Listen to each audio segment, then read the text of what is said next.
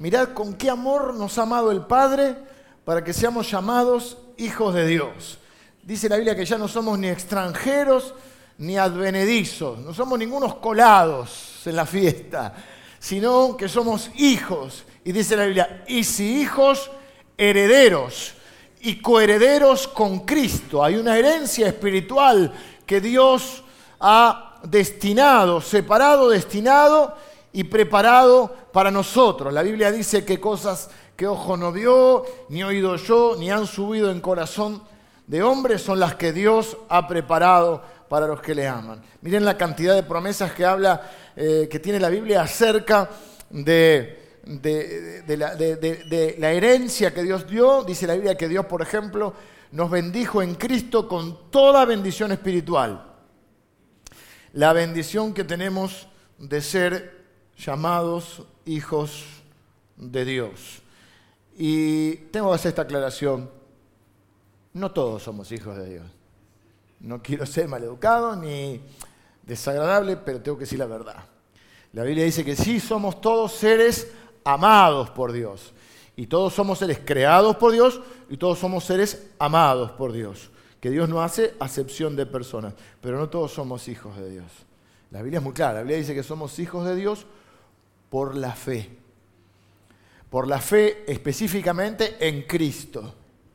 Dice la Biblia que cuando nosotros ponemos nuestra fe en Cristo, cuando reconocemos, ¿qué significa eso? No solamente creer que existió Cristo, sino cuando reconocemos que somos pecadores, que Dios nos ama, que somos pecadores, que necesitamos un Salvador, un Señor, alguien que nos salve, y que ese Salvador es Cristo, que Cristo es, que Jesús es Dios, y ponemos nuestra fe en Él, la Biblia dice que nosotros nacemos de nuevo y recibimos el espíritu de adopción, por el cual le podemos decir a Dios, Abba Padre, dice la Biblia, que es una forma cariñosa de llamar a Dios. Es como a tu papá, es como decir, ese viejo, papi, no sé cómo le decir, pa, yo le decía pa a mi viejo. Eh, es decir, que la Biblia es clara que aquellos que se han encontrado con Cristo, han rendido su vida a Él, han puesto su fe en Jesús, le han reconocido como el único camino este, al Padre, y le han reconocido como Señor, son hijos de Dios. Y sí, con, con, la bendición de ser hijo viene la bendición de la herencia, porque la herencia es para los hijos. Y si hijos herederos y coherederos con Cristo, dice la Biblia, miembros de la familia de Dios. Otro versículo maravilloso de la Biblia es Romanos 8:29, que dice, a los que antes conoció, a esto los predestinó para que fuesen hechos conformes a la imagen de su Hijo para que Él sea el primogénito entre muchos hermanos. ¿Eh? El, unigénito se transforma en el primogénito. siempre fue el primogénito, pero lo que hace es que ahora ya no es único, ahora es el primero de muchos. Quiere decir que nosotros somos parte de la familia de Dios, tenemos un Padre que es Dios y tenemos un hermano mayor que es Cristo. Qué bendición. Y tenemos una herencia. Y vengo a hablarte hoy de la herencia espiritual. Específicamente vengo a hablarte como un amigo, a decirte que no pongas en riesgo tu herencia espiritual. No juegues con las cosas de Dios. No juegues con la bendición de Dios. Para eso vamos a tomar una historia bastante conocida de la Biblia, para aquellos que conocen la Biblia, ustedes no tienen por qué conocerla. En el Antiguo Testamento hay unas historias que son como las novelas brasileras. ¿Se acuerdan? Yo no, he visto muchas, pero vi una, la Avenida Brasil, porque nos agarró en un viaje con unos amigos y empezamos a preguntar, estábamos en Brasil. Y bueno, de ahí surgió Avenida Brasil, nosotros, bueno, la, verdad no sé si la vieron, pero cualquiera. Ahora también están las novelas turcas, ¿no? El Emir, el, ¿cómo se llama? Siempre tiene un nombre así. Ah, a mí me sale Abdul, pero Abdul es otra cosa, es qué sé yo. Bueno, pero vienen las novelas, son unas enredo. El bueno es bueno, pero es un poco sonso. ¿Viste? Siempre hay una mala que lo engaña y el sonso ¿viste? Oh, se cree las mentiras. Son un poquito repetitivas. Bueno, y, había películas antes, no sé si ahora también, que al final decía, eh, los hechos aquí son ficción, toda coincidencia, toda similitud con la realidad es coincidencia. Pero en realidad están extraídas de la vida, muchas de las cosas que le suceden a seres humanos. Y esta es la historia de una familia, diríamos nosotros, disfuncional, como les gusta decir a los terapeutas, disfuncional. ¿Por qué? Porque, porque papá, mamá y los hijos son medio desastre. Si te has acordado de tu familia, es pura coincidencia. Es la historia de el papá se llamaba Isaac, la mamá se llama Rebeca y los hijos son Jacob y Esaú. Una historia que podríamos dar mucho tiempo, vamos a resumir en muy poquito. Isaac, hijo de Abraham, uno de los patriarcas, Dios, acuérdense, en el Antiguo se presenta como el Dios de Abraham, de Isaac y de Jacob. Isaac eh, tiene como preferido a Esaú, porque Esaú es bien varonil, Esaú le gusta jugar a la pelota, Esaú maneja la F100, ¿viste? Eh, se viste medio reo, y Rebeca, lo, hace bien claro la Biblia, ama a Jacob. Jacob es más contemplativo, cuando Esaú viene todo sucio de jugar a la pelota, eh, eh, Jacob está dibujando, es más, más bohemio, más artista. Uno maneja la oficina, otro maneja un chinquechento, ¿viste? Eh, le gusta el convertible, así, ¿viste? Es más, más prolijito, ¿viste? Nunca está barbudo, siempre está... Esa gente que no transpira. Hay gente que no transpira. Este, siempre impecable y eh, le, gusta la cocina, quiere ser chef. No piensen mal, simplemente son dos, descripciones, estamos haciendo un poco de humor, pero más o menos lo que la Biblia dice en Génesis capítulo 25. Son mellizos, los mellizos son bravos, tengo algunos amigos mellizos. Y, y como todos los hermanos pelean, porque los hermanos pelean. Lo en general lo que sucede es que pelean para adentro y se defienden para afuera. Y así debe ser, pero estos se excedieron con la pelea. Peleaban desde que estaban en el vientre de la madre.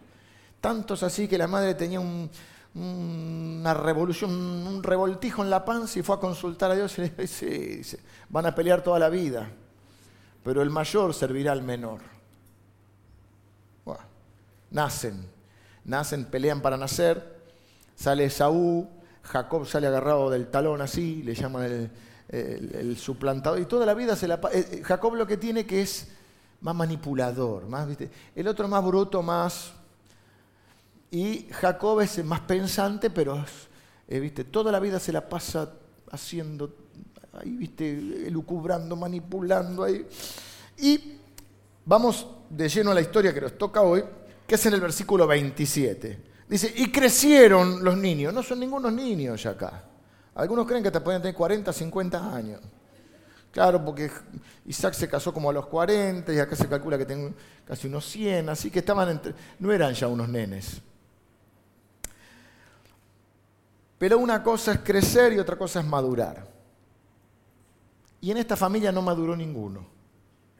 Los papás hacen diferencia. Eh, en un momento no lo vamos a mencionar hoy, pero Isaac en esa diferencia que hace, también inmaduramente, sabiendo lo que Dios había dicho, él en secreto le quiere dar la bendición a Esaú. La madre escucha, claro, se le va a pasar una. Dice que ella escuchó la conversación. No sé si las hermanas saben de qué hablamos. Escuchó la conversación. Justo pasaba por atrás de la puerta y me quedé.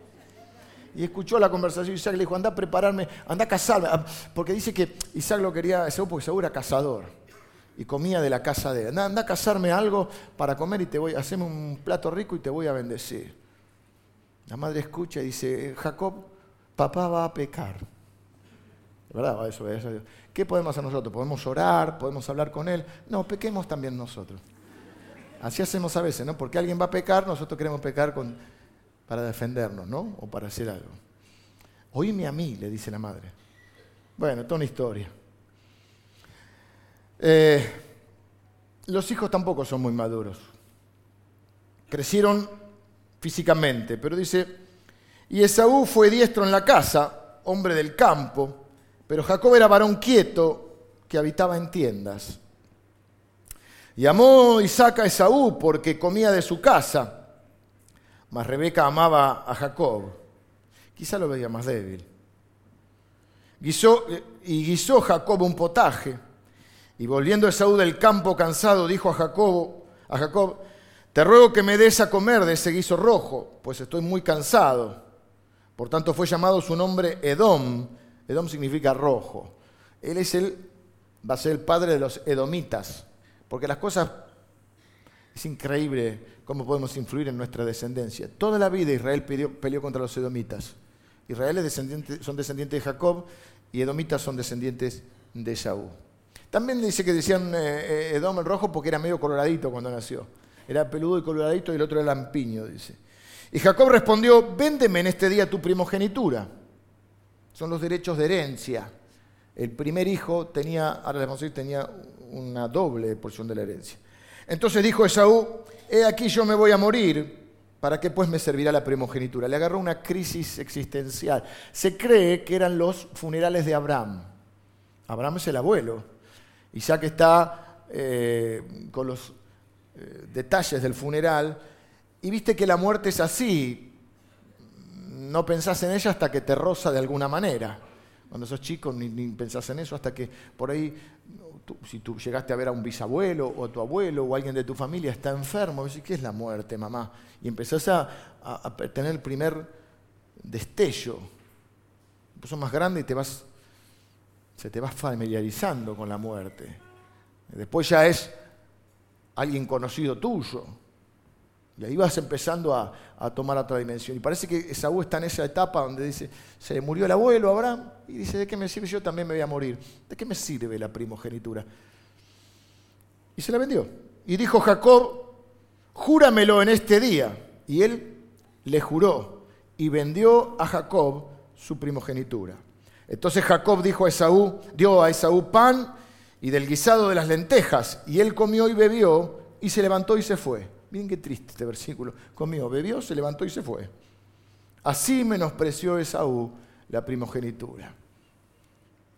Jacob y Esaú crecieron, pero aunque ya eran grandes, ninguno en esa familia actuó con madurez. Y no hay que confundir antigüedad con madurez. El pequeño esquema de esta enseñanza está en la aplicación de la iglesia y a partir de ya de de hoy a la noche ya va a estar eh, esta grabación para que puedan escucharlo. La propia aplicación les, redirige a SoundCloud para poder escuchar el audio, pero el esquema ya lo tienen. Podemos crecer exteriormente, préstenme atención acá. No piensen en Esaú ni en Jacob, piense cada uno en sí mismo. Puedo crecer físicamente, puedo crecer intelectualmente en conocimiento, en cargos, en título, puedo crecer mi servicio en la iglesia y ser pequeño interiormente. A veces vienen las personas y dicen, ¿qué, hay que hacer para ser líder? ¿Qué hay que hacer para ser pastor? Y er, empezamos al revés. No es lo que hagas, es que puedas crecer interiormente, que puedas madurar. Entonces la pregunta que tenemos que hacer es, nadie llegó a ningún lado. ¿eh? Pablo, el apóstol Pablo dice, yo pretendo no haberlo alcanzado, y había escrito medio Nuevo Testamento, pero la pregunta es, ¿estoy creciendo? No te preguntes, que son cosas importantes. No estoy diciendo si hiciste el instituto, si estudiaste, si fuiste a la escuela dominical, si tenés 40 años de cristiano. Eh, no estoy preguntándote si, si, estás sirviendo al Señor. O sea, no te lo estoy preguntando, cada uno se lo pregunta. Pero cada uno necesita preguntarse si estoy creciendo interiormente o si todavía soy gobernado por impulsos, por ambiciones, por egoísmos, o por otras cosas, qué sé yo. Ellos habían crecido todo, y se crecieron los niños, pero no maduraron. Isaac no había madurado, tenía como 100 años. Cuidado con priorizar emociones en lugar de principios y promesas de Dios. Hay un paralelo entre el hambre física, por así llamarlo, de Saúl y nuestro hambre interior. Cuando tenemos demasiada hambre, todo se puede descontrolar. Buscamos una gratificación inmediata. Cuando estamos demasiado solos o demasiado cansados o con hambre de afirmación o con hambre de, importancia, de reconocimiento, podemos buscar cosas que no valen la pena. Me olvidé el tupper. Iba a tener un tupper hoy. En casa hay tupper. Me olvidé el tupper. Cuidado con el tupper, te voy a decir. Alejate del tupper. ¿O viste cuando vas a, los, restaurantes que comes, pero que vos te servís? Antes decía los chinitos, vas a comer los chinitos. o si no, otro tipo, tenedor libre. Y agarras el plato. Y hay personas que comen más con los ojos que con el estómago. O sea, después no entra todo eso. ¿Y para qué me serví esto? No sé, tenía una pinta, ¿viste? No lo va poniendo. Y hay gente que porque siente un vacío en su vida, deja que cualquier otra persona ponga cualquier cosa en su plato. O sea que la historia es trágica. ¿Qué era la primogenitura? Bueno, la primogenitura tenía varios elementos. Número uno, era el responsable de la familia. Se volvía el líder espiritual de la familia. El líder emocional, el líder, el patriarca, porque en esa época estaban un patriarca, por eso se habla de la época de los patriarcas, que son Abraham, Isaac y Jacob. Tribu había un patriarca. Así que él era el responsable de las futuras generaciones, el líder de esas generaciones. Era un privilegio, pero una responsabilidad muy grande. Número dos, era también el responsable de la administración de los bienes de la familia. De alguna manera podríamos decir que era el líder como económico, tomaba las decisiones en cuanto a la administración de los bienes. Y en tercer lugar, le correspondía el doble de la herencia que a los demás hijos. Esto era más o menos lo que tenía eh, Esaú.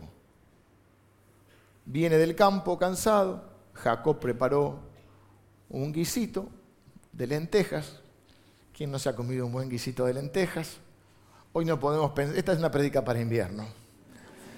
Esta es una prédica para invierno, para el que está sentado al lado del aire acondicionado, porque hoy no te tienta un guisito de lentejas.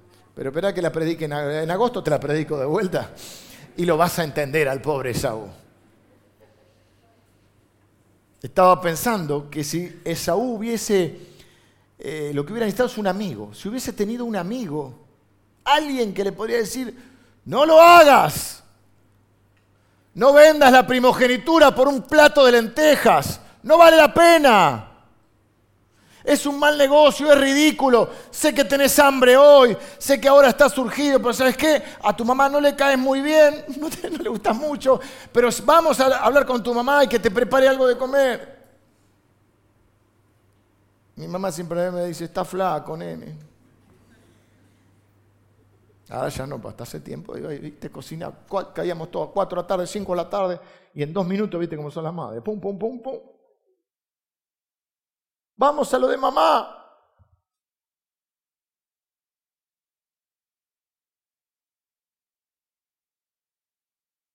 Alejate del tupper. Déjame ser ese amigo hoy que te diga, ten cuidado con el plato.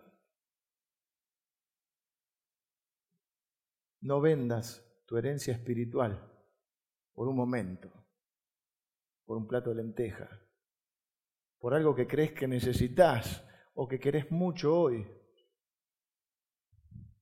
pero que no vale la pena.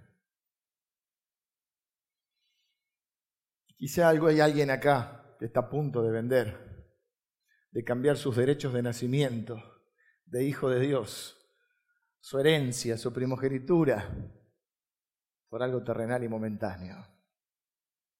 Quizá hay alguien que ya vendió, ya se comió unos cuantos platos de lenteja. Bueno, tranquilo, todavía tenemos algo esperanza hoy. Dios te trajo para decirte a muchos de ustedes, aléjense del plato. No vale la pena. Dice Proverbios, cuando estás delante de reyes, ponele cuchillo a tu garganta. Los proverbios son tremendos. Tené cuidado, tené cuidado. Se nos presentan platos todo el tiempo. Y uno está, comprometido, está tentado a comprometer su integridad, a comprometer su honor, a comprometer su futuro, a comprometer su bienestar, el bienestar de sus hijos. Todo el tiempo se nos ofrecen platos que atentan contra nuestra identidad de hijos de Dios. Es triste cuando lo lees pero tu herencia vale más que un plato de lentejas. Imagínense, una herencia, una doble herencia, aún en lo económico. Si esta gente, si hay algo que saben hacer los judíos, son negocios. Hizo un negocio pésimo. Después se quejó, porque después en otra historia más adelante, eh, esto que le conté, que va a pedir la bendición, cuando llega a, pedir la bendición de su padre, resulta que el hermano Jacob se había disfrazado de él, y él dice, dos veces me, me quitó, dice, primero me quitó la primogenitura y ahora me quita la bendición, para, para, para, ¿te quitó la primogenitura o se la vendiste? Porque a veces creemos que porque alguien llora tiene razón. Pobrecito, está llorando. Pero a él no, no, o sea, nos encanta a veces victimizarnos. Y siempre hay una explicación, siempre hay una campana donde nosotros somos los buenos y los demás nos hacen sufrir. Me quitó la primogenola, la vendiste por un plato de lenteja. O sea, tenías una casa que valía 150 mil dólares, la vendiste, la cambiaste por un fitito. Porque querías el fitito porque estabas encaprichado con él. Iba a decir, estabas caliente con el fitito, pero no se dice. Y ahora resulta que te estafaron. No te estafaron, porque a nadie se lo estafa sin activarle la ambición. Creíste que era más vivo que el que te vendía. Oh, te llevas una joya. Camisa hawaiana mano y te vende, viste el audio y dice, oh, pero me lo vende a la mitad de precio. ¿Y por qué? Porque hace beneficencia. En la película El estafador, ¿cómo se llama el actor este? Nicolas Cage, dice, nunca estafé a alguien sin activarle primero la ambición. Ay, pato, yo soy tan bueno, me estafaron, no, vos sos ambicioso. Y que llore, porque después lloró esa y eh, me robó la... No te la robó, se la vendiste por un combo de McDonald's.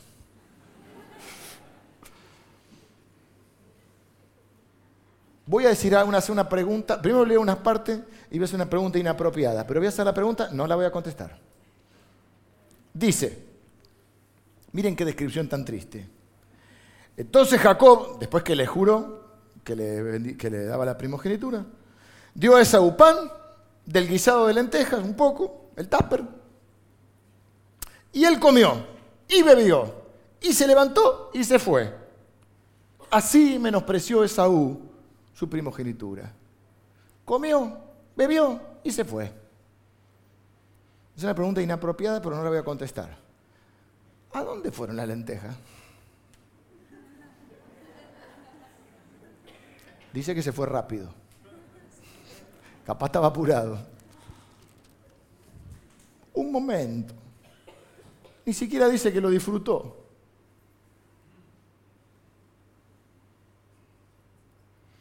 No renuncies a lo que más querés por algo que querés ahora. No renuncies a lo más valioso por lo inmediato. Cuando vas a comer, sobre todo se nota mucho en los patios de comida. Cuando vas al patio de comida, viste que no sabes qué como, che, el shawarma que lo cortas, sí, el, Mac, la pizza, y vas mirando, ¿viste? La chino, los chop suey, chop, chop, y vas mirando, y las fotos son magníficas. Una milanesa que no entra en la foto. Sí, pero acá es una vaca entera. Unas papas fritas o españolas, ¿viste? Que son las redonditas. Papas noiset.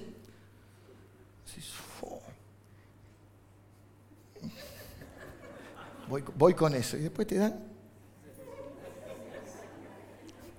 El único lugar que no pasa eso en Estados Unidos. Estados Unidos tenemos unos platos así. Unos vasos así. El vaso de. Pero acá voy decir, la hamburguesa esponjosa, una suela. Los pepinillos, a mí no me gustan los pepinillos, pero vieron los pepinillos, unas rodajas, después te ¿dónde está el pepinillo?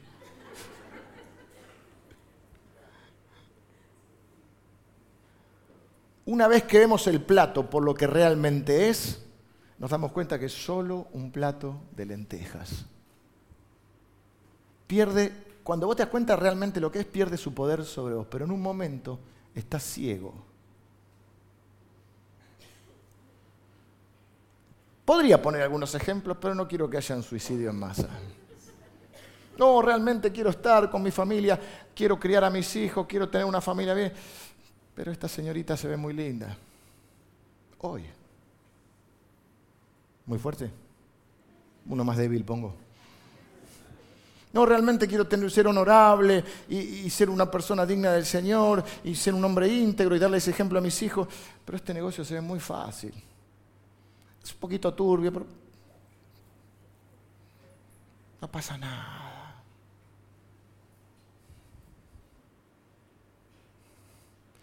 La primogenitura de Saúl era invisible, pero perdió la perspectiva y eligió algo barato y visible por sobre algo valioso e invisible. Los derechos de herencia se podían, podías renunciar, no te los podían quitar, pero vos podías renunciar o los podías transferir, o en este caso vender. La herencia que Dios nos ha dado no nos la puede quitar nadie. Ni siquiera el enemigo nos puede quitar la herencia. Pero nosotros podemos renunciar. Nosotros podemos perderla nosotros. Por eso se nos presentan platos. Porque no te la pueden arrebatar. Dice la Biblia en 2 Corintios, no mirando nosotros las cosas que se ven, sino las que no se ven, porque las que se ven son temporales, pero las que no se ven son eternas. Y así vivimos. No lo pongamos tan dramático, cosas más sencillas. La gente vive como si el gran problema de su vida es que se le rompió la heladera. Hasta que algo te despierta. Un pronóstico, un diagnóstico un robo, una situación de inseguridad que te hace pensar que tu vida corría riesgo y empezás a valorar otras cosas. La enfermedad de un familiar y te hace pensar, ¿qué le pasó a Esaú? Se murió el abuelo. Y empezó a pensar, claro, no era muy bueno para filosofar. Y dijo, ¿y esto no sé para qué la vida? ¿De qué sentido tiene? Así, comamos hoy, bebamos, que mañana moriremos. Cuatro días locos que vamos a vivir. Y tú tienes el que no le importa nada y el otro que vive preocupado por un montón de cosas, dedicando todo su tiempo a comprar cosas que no necesita para impresionar a gente que no le interesa. Para que alguien diga, qué importante que sos, qué, qué valioso que sos. Quiero hacerte esta advertencia. Cuidado con renunciar a lo que más querés, a lo valioso, por lo que querés ahora. Eso le pasó a Usaú y nos pasa a nosotros. Y yo no quiero ver cristianos renunciando a su bendición, a su legado, a su poder, a su herencia espiritual, toda bendición espiritual en Cristo. Cosas que Dios ha separado y destinado para mí. No quiero verlos perder eso, su propósito, su llamado, por un momento, por una cosa pasajera, por algo visible o por algo que solo tiene valor material. Pongámonos en espectadores como si esto fuera, les digo, una serie de Netflix. Terminé de ver Viking, vikingos vimos, y ahora estamos viendo otra cosa, como sangre por todos lados. Corta la mano, cae la mano por ahí, es una cosa de loco, la cabeza, bueno, una, una cosa, una bendición. Porque les digo esto, pongámonos como espectadores, viste que vos estás viendo y vos sabés cómo la historia se repite. A vez puse un ejemplo del, del que está pasando la droga en la frontera de México, ¿viste? Y vos decís, te van a agarrar, no lo hagas, no lo hagas. Don't do it, dicen los amigos, no lo hagas. ¿Y qué hace? Ah, ¿Y cómo termina? Con el traje a raya. El traje no a raya, no, naranja. Los americanos te ponen el traje naranja, y vas así, ¿viste? Con la, ya sabíamos todo lo que iba a pasar. Es que todos somos muy buenos consejeros. Todos somos muy buenos consejeros para saber lo que el otro tiene que hacer. Todos sabemos cómo hay que educar al hijo del otro. Todos sabemos cómo hay que ser, cómo el otro tiene que ser buen padre o buen esposo o buen cristiano. Todos sabemos, todos no, casi todos, las recetas bíblicas. El problema es que hay veces que estamos ciegos porque lo visible nos hace perder de vista lo invisible. Entonces, si estuviéramos en esta escena, todos le diríamos, no lo hagas, no, debe haber otra salida, hermano, por más que tengas hambre hoy, Esaú, no lo hagas. Alejate del tupper, no lo hagas. Es ridículo, es un mal negocio. ¿Cómo vas a vender la herencia? La espiritual y la material, por un plato de lenteja que comiste y ya está. Sin embargo, dice Salomón, tengo como, les dije, como cuatro o cinco predicas que están ahí satelitando. En algún momento salen. Entonces la agarro este, y la, trabajo y después todavía no. Dice, hay un tiempo para todo, la tengo ahí dando vuelta. Hay una que Salomón dice, es increíble ver cómo la historia se repite. Y el hombre no alcanza a entender lo que Dios hace.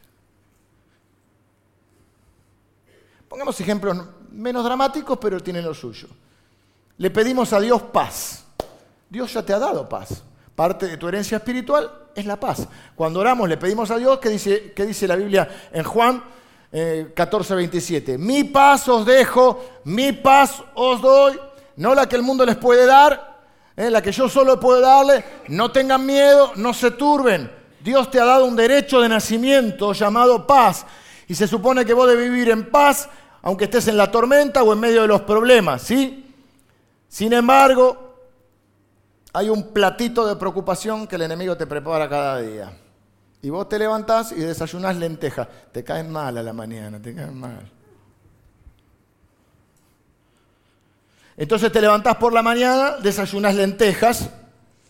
Demasiadas veces comiendo lentejas es malo para el estómago a la mañana. Entonces todos los días preocupación. Y si me enfermo, y si me gozo, y si me roban, y si, preocupación. Que te roban la paz, pero vos renunciaste a la paz, porque la paz ya te la dio Dios. Dios te ha dado alegría, parte de tu herencia espiritual es la alegría. Pedro le llama gozo inefable y glorioso. Y el enemigo nadie te puede quitar la alegría, pero vos podés renunciar. Te comes, qué sé yo, una sopita de mal humor, un guisito de rencores, una ensaladita de amarguras un cóctel de quejas. Cóctel no, muy a la mañana, no, no, muy, ya es muy de... y te convencerás de renunciar a la alegría. Todos los días hay platos en nuestra cara que vienen a confrontar con nuestra herencia. Por cada derecho que tenemos hay un plato preparándonos. Vendemos nuestra paz eligiendo pensamientos preocupantes. Vendemos nuestra alegría comiendo una ensalada de cosas para quejarnos. Vendemos nuestro testimonio por un cóctel de tentaciones. No comprometas tu integridad.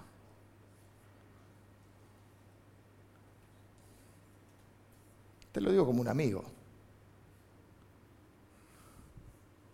Por algo que no vale la pena. Porque Hebreos 12, 16 dice que incluso después queriendo volver para atrás, no pudo. Claro que Dios perdona, pero hay cosas que tienen consecuencias. Se los leo, Hebreos 12, y no es casualidad que sea Hebreos 12, porque Hebreos 11 habla de todas las personas que con defecto, porque yo los conozco, porque estudié la, vida de ellos, y no eran ninguno santito, diríamos nosotros. ¿eh? Sin embargo, la Biblia dice, estos son héroes de la fe. Pero Esaú lo pone como el emblema de vivir una vida sin Dios. O sea, cuando hablamos de alguien que vivió, que no le preocuparon las cosas de Dios, que no le dio importancia, que menospreció, la, conociendo, menospreció. Y eso es peor que no conocer, porque si no conocer, no puede ser responsable de lo que no sabes. Este es el capítulo 12 de Hebreos. Yo como no veo nada, abrí hechos. Son aparecidos, ¿viste? Hebreos 12 dice, versículo, vamos a leer el 15, el 16 y el 17. Se mirad bien, no sé, esperen que busco luz. No, acá, acá. Mirad bien, no sea que alguno deje de alcanzar la gracia de Dios, que brotando alguna raíz de amargura o se estorbe, y por, ella muchos se han contaminado. La raíz de amargura que le quedó a Esaú es tal que generaciones y generaciones peleándose edomitas contra israelitas. O sea, los descendientes de un hermano con los del otro. Son como los italianos que pelean por la medianera. 30 años no se hablan por la medianera. 20 centímetros de pared rompen una hermandad.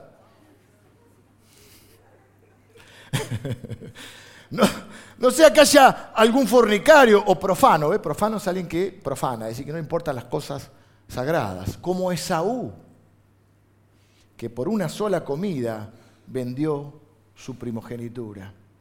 Porque ya sabéis que aún después, deseando heredar la bendición, fue desechado y no hubo oportunidad para el arrepentimiento, aunque lo procuró con lágrimas. No, es que me lo quitó Jacob. No, no, no, no, no, lo vendiste.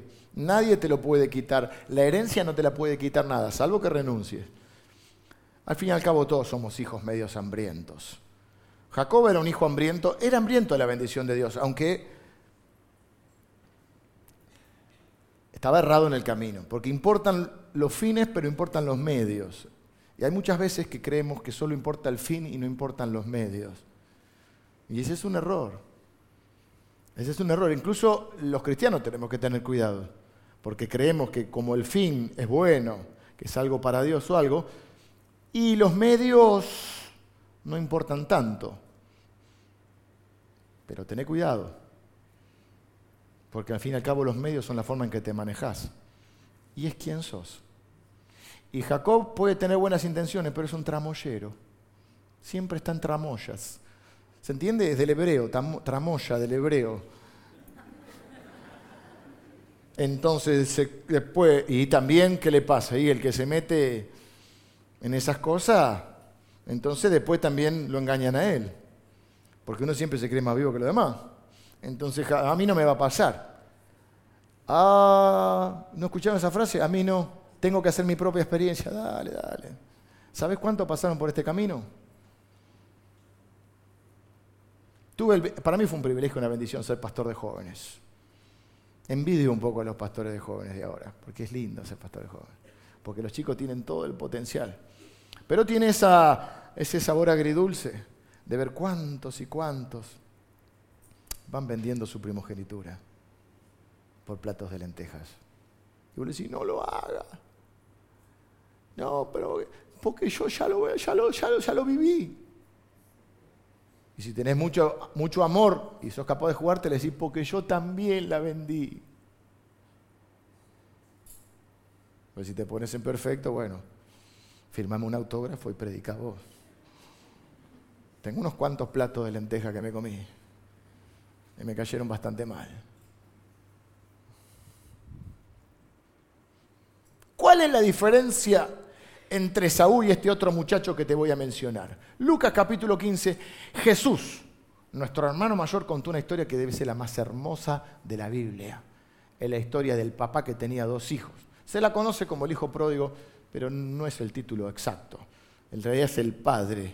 Pródigo significa mm, derrochador o que da. Y el que da es el padre, no es los hijos. El padre es el amoroso que da y tiene dos. Es la historia que me diciendo, un padre tenía dos hijos. O sea, no es la historia del hijo, es la historia de un padre que tenía dos hijos.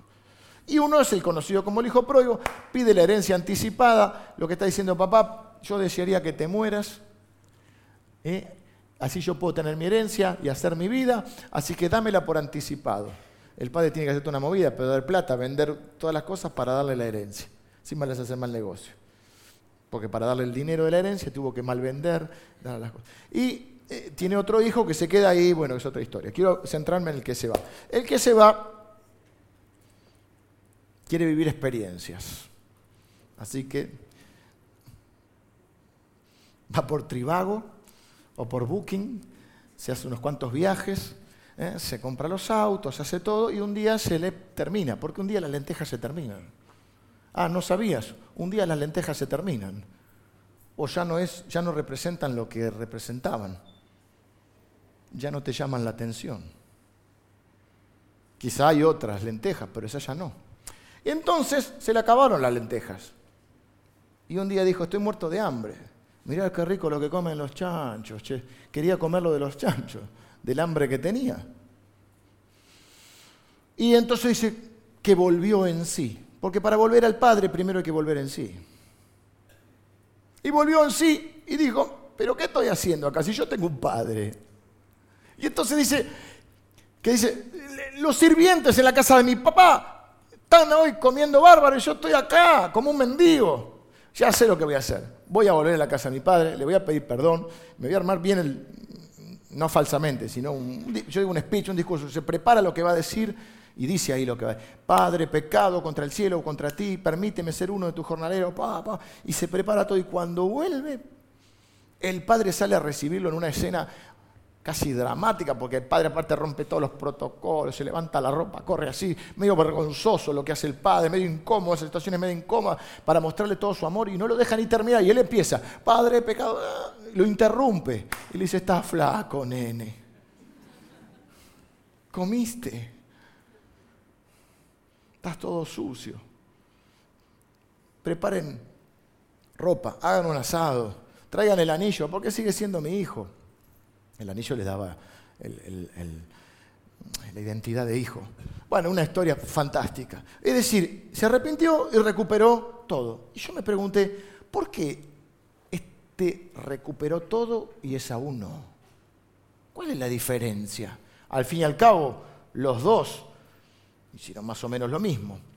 Pero entonces, la respuesta que encontré es que ¿quién contó esta historia? Jesús.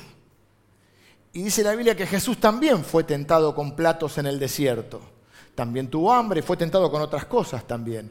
Pero nunca vendió su primogenitura. Sobrevivió en la palabra de Dios, no en los deseos del mundo. Y lo que hizo, y lo hizo para nosotros, para que nosotros tengamos la oportunidad de ser hermanos de Él.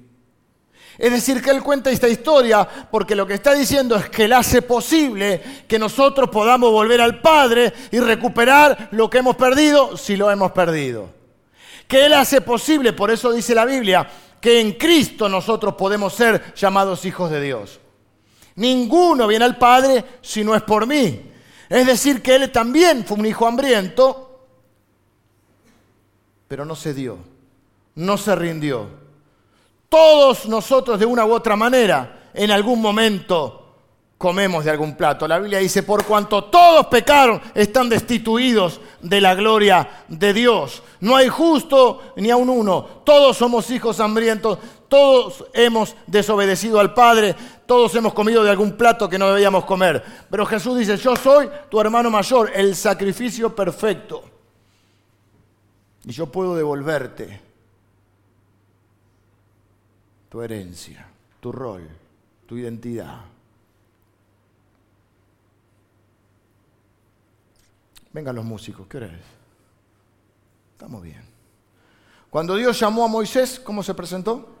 Dijo, yo soy el Dios de Abraham, de Isaac y de Jacob. Varias veces se presentó así en el Antiguo Testamento.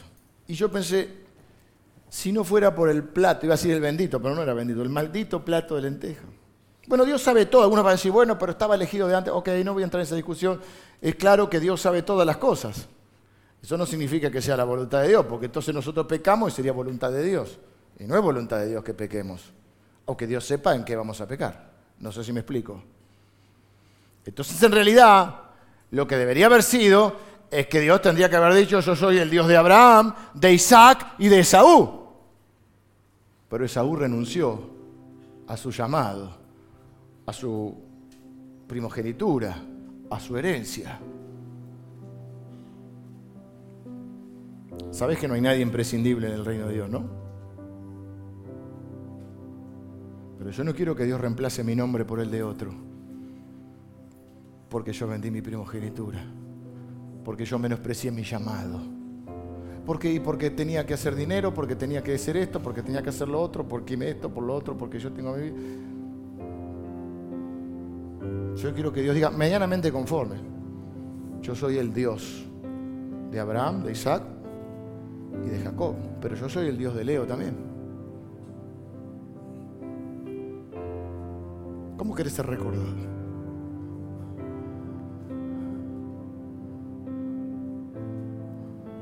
Vendas tu primogenitura por un platito de lentejas.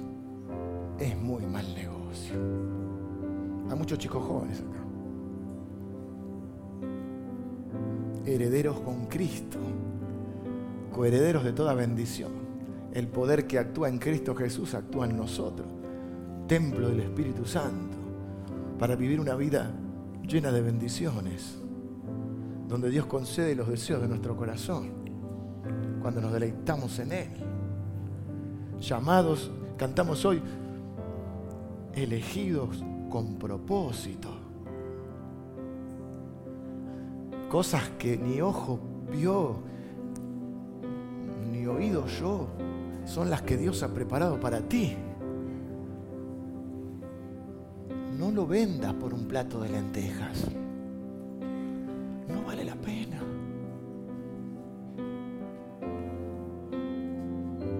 Para eso tenemos hoy a nuestro hermano mayor para que nos haga, para que haga posible que nosotros volvamos a casa. Quizá hay alguno que dice, yo ya, ya me comí el plato de lentejas, ya me comí eh, la sopa de amargura, me comí el guiso de tentaciones, me tomé el cóctel de quejas clavé dos tragos de rencores.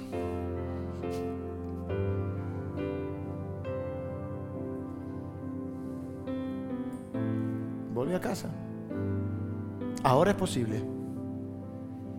En Cristo es posible. Volver primero para volver a Dios, te que volver en sí. Y la palabra de Dios te hace volver en sí. ¿Y qué estás haciendo? ¿Estás queriendo comer la comida de los cerdos? Si sos un hijo, sos un heredero. Y si estás dudando ahí, vas a vender tu herencia por el combo, el Mac combo el de la foto. Comió, bebió y se fue. Y se acabó.